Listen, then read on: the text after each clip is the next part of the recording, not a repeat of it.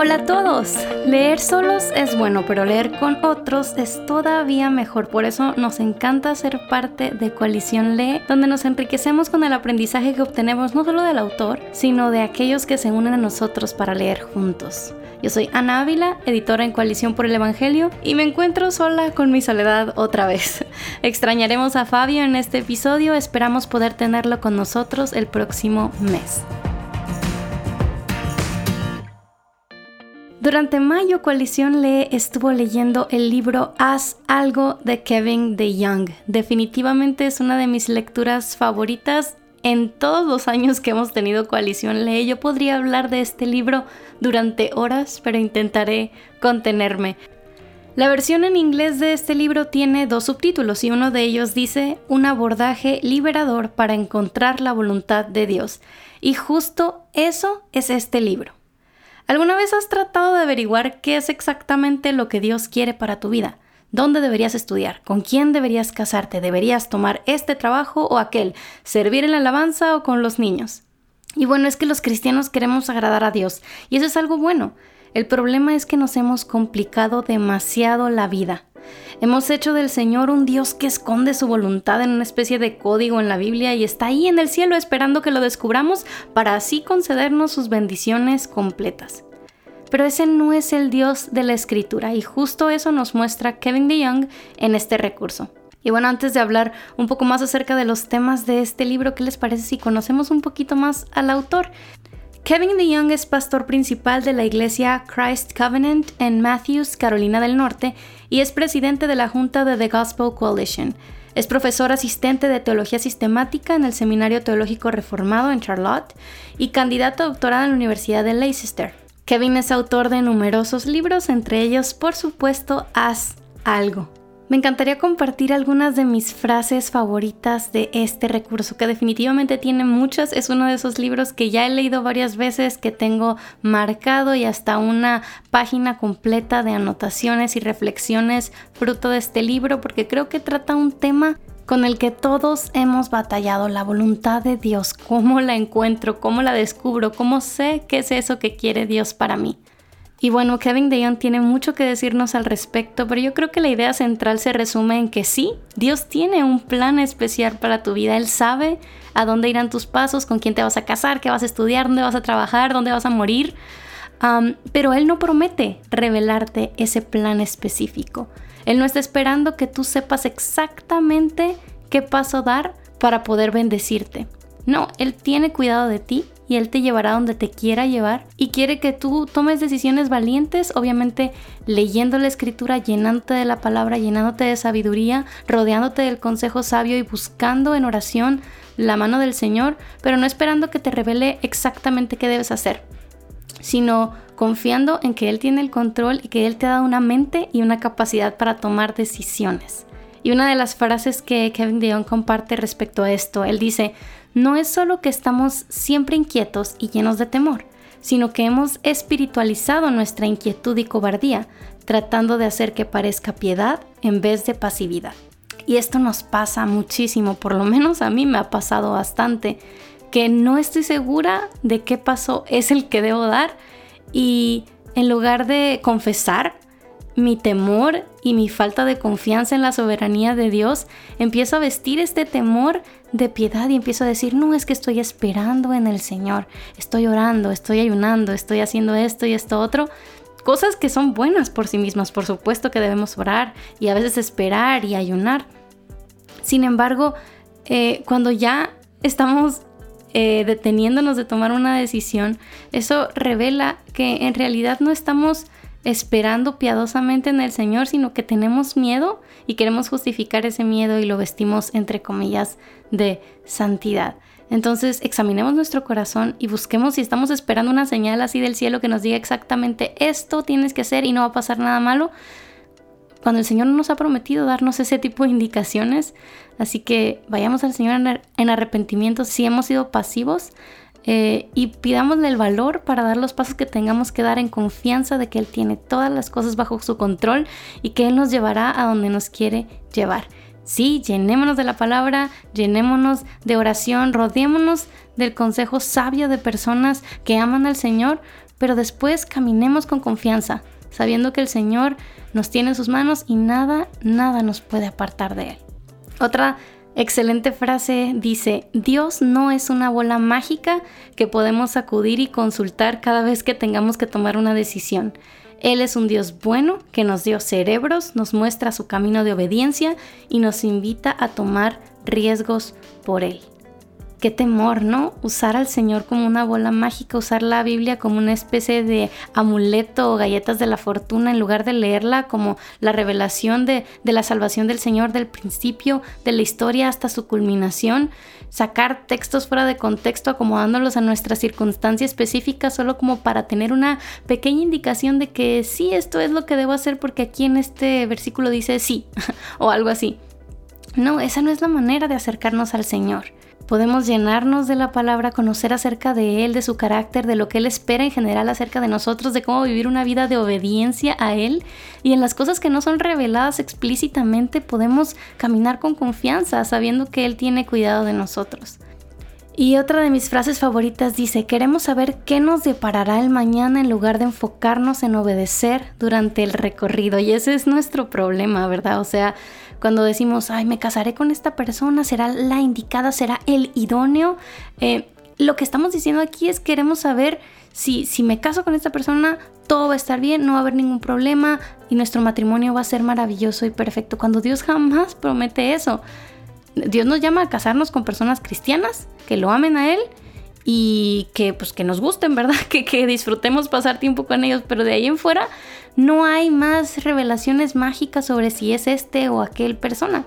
Entonces, lo que muchas veces nos, nos mortifica cuando estamos tan aferrados a, a querer saber qué es exactamente lo que Dios quiere para mí, es que queremos estar seguros de que todo va a estar bien, de que no nos va a pasar nada malo si tomamos este trabajo, si nos casamos con esta persona, cuando esa no es la vida que Dios nos ha prometido vivir. Eh, al contrario, la vida cristiana sabemos que va a tener luchas, eh, que va a haber dificultades y ninguna decisión que tomemos, por más piadosa que sintamos que sea, nos asegura que todo va a estar bien en el futuro eh, en el sentido terrenal, ¿verdad? Porque sabemos que al final de todas las cosas todo coopera para bien de los que aman a Dios, incluso las dificultades. Entonces, no nos mortifiquemos por saber exactamente qué nos deparará el mañana porque confiamos en aquel que tiene el futuro en sus manos. Nos debemos enfocar, como dice esta frase, en obedecer durante el recorrido. El Señor ya ha revelado cosas en su palabra en las que quiere que nos ocupemos. Él quiere que seamos cada vez más como Jesús, que crezcamos en santidad, que perdonemos, que, que amemos a nuestro prójimo, que vivamos entregando nuestra vida por los demás. Esas son las cosas que Dios nos ha revelado claramente que debemos vivir haciendo en lugar de preocuparnos exactamente por qué va a pasar el día de mañana. Entonces, estas tres frases espero que te hayan animado o dado un vistazo pequeño acerca de lo que trata este libro. Si no lo has leído todavía, te animo a que lo leas.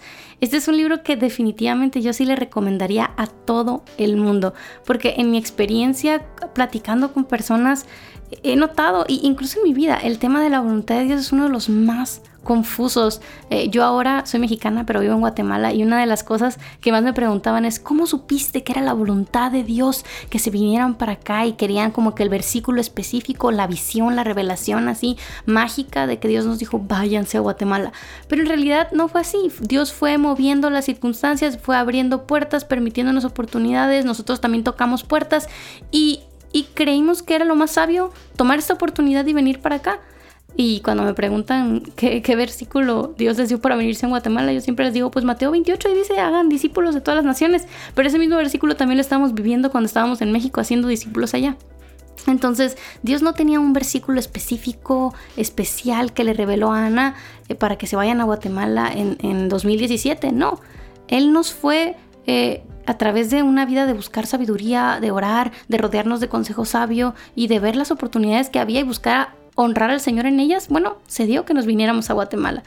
Entonces, definitivamente es un tema confuso este de la voluntad de Dios que a muchas personas los tiene afanados en lugar de vivir en la paz del Señor y caminando buscando obedecerle en lo que Él ha revelado en su palabra.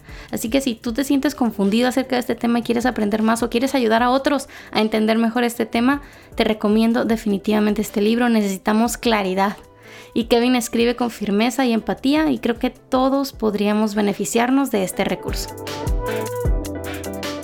Y bueno, ahora queremos compartir con ustedes algunos de los comentarios de los miembros de nuestro grupo en Coalición Lee.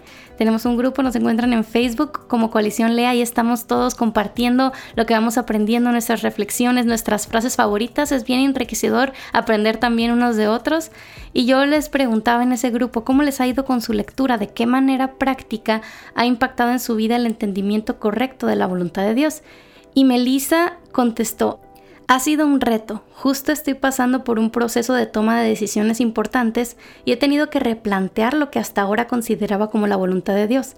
Me gusta el hecho de que el escritor nos hace quitar esa idea de que Dios es una bola mágica que cumple nuestros deseos. Y Zulma Gómez también contestó, ha sido quitarme peso, culpas y preocupaciones, echar a un lado la constante búsqueda de la voluntad de Dios de maneras no bíblicas y descansar en Él y en el conocimiento de su palabra ha sido liberador. En momentos de tener que tomar decisiones laborales y personales ha llegado esta lectura a buena hora. El propósito y voluntad de Dios para nosotros siempre ha estado en las escrituras. Busquemos la santidad, seamos obedientes a sus preceptos y tengamos fe en que Él cumplirá su voluntad agradable y perfecta, caminemos en esa confianza. Muchas gracias Melissa y Zulma por sus comentarios. Nos alegra mucho que esta lectura les esté siendo de provecho. Y bueno, tú también no dejes de compartir tus frases favoritas y reflexiones personales en nuestro grupo y tus redes sociales usando el hashtag coalición lee. Estamos muy honrados de una vez más tener la oportunidad de entrevistar al autor de nuestro libro del mes. Hoy nos acompaña Kevin DeYoung y nos habla acerca de su propia historia en el entendimiento de cómo funciona la voluntad de Dios.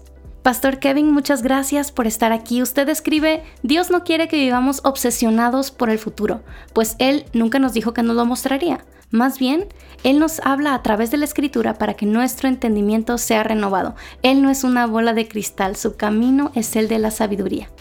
Por favor, comparta con nosotros un poco acerca de cómo vino a entender que no necesitaba obsesionarse acerca del futuro para agradar a Dios.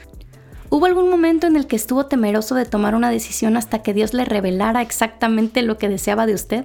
Si fue así, ¿cómo cambió su vida después de entender esto? No estoy seguro de cómo llegué a tener la muy común idea de que la voluntad de Dios era algo misterioso que yo tenía que descubrir, pero en algún punto, mientras crecía en la iglesia, llegué a esa conclusión. Y no culpo a ninguna persona o a ninguna iglesia en particular, pero no fue sino hasta el seminario. Eh, recuerdo al pastor predicando en mi iglesia una serie acerca de la voluntad de Dios que sonaba tan diferente y mucho más liberador y mucho más bíblico. No creo haber tenido una personalidad obsesiva y, sin embargo, un ejemplo que siempre comparto es cuando estaba a punto de proponerle matrimonio a mi ahora esposa Trisha. Tuve, siempre tuve este plan de que este momento sería el producto de una semana de oración y de ayuno y que invertiría días y noches al Señor para asegurarme de que esto realmente venía de Él antes de hacer la pregunta. Así que me dispuse a entrar en un periodo de austeridad antes de recibir confirmación del Señor de ella, de que ella era la persona para mí. Y creo que me salté el almuerzo. Y luego me di cuenta, ¿qué, qué estoy haciendo? No es como que he estado caminando en el Señor, orando, buscando consejo, hablando con mis padres o mis amigos o parientes o con ella. Sí, ella es con quien me quiero casar. No todos van a tomar decisiones exactamente de la misma manera, pero esta es una ocasión en la que yo estaba preparado para obsesionarme al tomar una decisión importante y el Señor me liberó de eso. Y en otras ocasiones ha habido decisiones mucho más difíciles, más difícil que si casarme con mi esposa, quien es asombrosa. Ciertas decisiones laborales de ir a una iglesia o aquella, o, esas decisiones son muy dolorosas si además de todo eso estuviera sintiendo que iba a decepcionar al Señor, eso hubiera hecho que las decisiones todavía fueran más difíciles. No era que no oraba. Oraba a ser sabio, oraba para no ser pecaminoso o tonto. Esa es una de mis oraciones más frecuentes. Señor, ayúdame a no ser pecaminoso o tonto. Muéstrame a través de consejeros buenos si hay algo que no estoy viendo. Pero he aprendido a no sancionarme sobre estas cosas, incluso cuando son grandes decisiones de la vida. ¿Cuáles son algunas de las maneras en que nos engañamos a nosotros mismos para creer que estamos agradando a Dios cuando realmente simplemente estamos evitando hacer algo? ¿Cómo deshonramos a Dios cuando queremos conocer el futuro en lugar de tomar una decisión? Creo que es demasiado fácil convencernos de que estamos agradando al Señor con nuestras indecisiones. Claro, hay ocasiones en las que tenemos que ir más despacio y necesitamos entender nuestra personalidad. A veces necesito ser más paciente antes de avanzar. Así que todos necesitamos estar conscientes de nuestros peligros. Y sin embargo, recuerdo, no, recuerdo el asunto en particular, pero mi, mi iglesia anterior tenía que tomar una decisión. Tal vez era acerca del edificio, de las finanzas, pero era una decisión importante y las personas querían tomarse meses para orar y yo dije, aprecio este instinto, pero ¿no hemos estado orando? No, no somos personas de oración, no hemos estado caminando con el Señor, no hemos eh, buscado su rostro. Y si lo hemos hecho, pues no deberíamos estar buscando la sabiduría y el consejo que es debido en la posición de tomar decisiones. Y a veces esta indecisión es una manera de posponer el tomar una decisión o miedo al cambio o miedo a decidir. Y parte de la lucha es que tenemos muchas opciones. Usualmente no es solo entre A y B, es A o B o C o D o E o F ya sea una casa, un trabajo, ubicación, una relación de noviazgo. Así que sí, decir sí a A es doloroso, porque le estás diciendo sí a una cosa y no a cinco. Eh, así que en de ese modo la indecisión siempre se siente más cómoda que el tomar una decisión.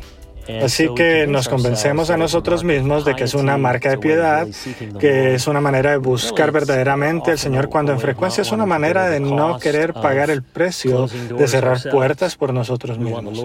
Queremos que Dios haga todo el trabajo de cerrar las puertas en lugar de admitir que no lo sabemos todo y no podemos estar seguros de cómo saldrán las cosas, pero tomamos una decisión y confiamos en que el Señor está con nosotros.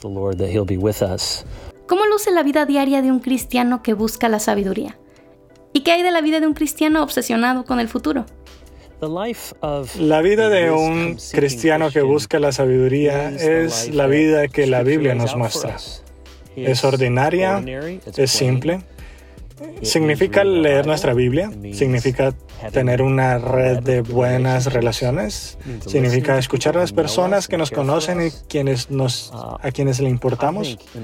A lo largo de mi ministerio no recuerdo haber dirigido a uno a nuestros ancianos o a nuestra iglesia o a en una dirección que no fuera abrazada ampliamente por las personas que me rodeaban. Eso no significa que no dirijo o que no trato de convencer a las personas o que no pongo el fundamento para tomar decisiones, pero tengo gente inteligente que me rodea, gente que ama al Señor, gente que ve las cosas que yo no veo. Así que haz algo. No es una excusa para ir a hacer necedades con las que nadie está de acuerdo. Quizás hay momentos para ese tipo de pasos de fe intrépidos, pero de manera general, en el curso de una vida de sabiduría, nosotros buscamos el consejo de personas piadosas y procedemos de acuerdo a él. Y, lo opuesto es una vida que está siendo derribada por las cadenas del subjetivismo, siempre teniendo que encontrar ese sentimiento de paz interior.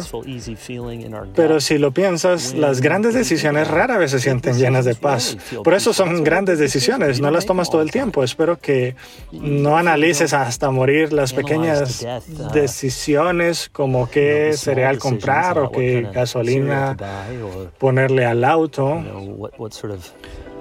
Pero las grandes decisiones que tomas solo una vez en la vida o de muy rara vez en cuando, sí, esas pesan. Pero Dios no nos promete decirnos cómo luce el futuro, así que necesitamos saber que aunque no conocemos el futuro, sí conocemos aquel que sostiene el futuro. Así que la vida de sabiduría es una vida de humildad, es una vida de buscar primero el reino de Dios y su justicia y confiar en que todas las cosas que realmente necesitamos nos serán añadidas. Antes de irse, ¿podría compartir un breve mensaje a las más de 10.000 personas que componen Coalición Lee, nuestro grupo de lectura? Espero que el mensaje de haz algo sea un mensaje profundamente liberador. Al principio podría sonar escandaloso, especialmente si hemos sido discipulados o criados para creer que la voluntad de Dios es un camino misterioso que solo encuentran los cristianos super espirituales. Tenemos que caminar en la cuerda floja o acertar justo en el blanco y si estamos fuera del centro de la voluntad de Dios, hay muchos cristianos que, piensan que esa es la marca de piedad y la espiritualidad, estar adivinando constantemente lo que es la voluntad de Dios para sus vidas y vivir de manera diferente casi suena anti-espiritual, pero Dios quiere que vivamos con más confianza que eso. No confianza de que siempre tenemos la razón, por supuesto que no, somos pecadores, somos caídos, vemos por un espejo verdaderamente, sino confiados en que Él es un Padre bueno, que nos ama, que está con nosotros y que no quiere confundirnos o engañarnos. Eso es uno de los problemas con la manera común de buscar la voluntad de Dios hace de Dios una deidad muy engañosa que tiene un camino que nosotros debemos descubrir, pero por supuesto que no nos lo deja claro. Eh, creemos en la voluntad, en los decretos de Dios. Todo lo que sucede sucede porque Dios lo ha determinado. Efesios 1, Él obra todas las cosas conforme al consejo de su voluntad. Y creemos que Dios tiene una voluntad en sus deseos, sus mandamientos y cómo desea que vivamos. Incluso tiene una voluntad en su dirección. O sea, que tiene un plan específico para nuestras vidas, pero no es una voluntad en su dirección que normalmente quiere que descubramos antes de tiempo. Y ese es el punto clave. Sí, Dios tiene un plan. Él ha ordenado todos mis pasos. Él ha ordenado todos tus pasos. Él sabe, está mirando hacia atrás. Y mirando hacia atrás podemos ver su mano. Ah, por esa razón permitiste que esta fuera, fuera esta escuela o que conociera a mi esposa y tuve este contacto que pensé que era accidental, pero ahora veo que es instrumental para llevarme a esta nueva oportunidad. Y mirando hacia atrás vemos cómo Dios había orquestado todo, pero cuando miramos hacia adelante, Él no tiene la intención de darnos el siguiente paso en cada bifurcación del camino sino más bien nos entrena como personas que pueden confiar en Él, de amarlo, de seguirlo, de estar seguras de que Él sabe lo que está haciendo, incluso si nosotros no lo sabemos, pero le seguimos en fe y sabiduría y confiamos en que Él estará con nosotros en cada paso del camino.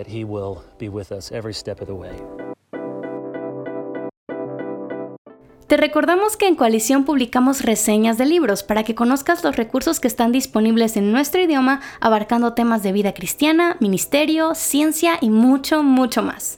Límites, de Henry Cloud y John Townsend. Este es un libro muy popular que despierta toda clase de opiniones.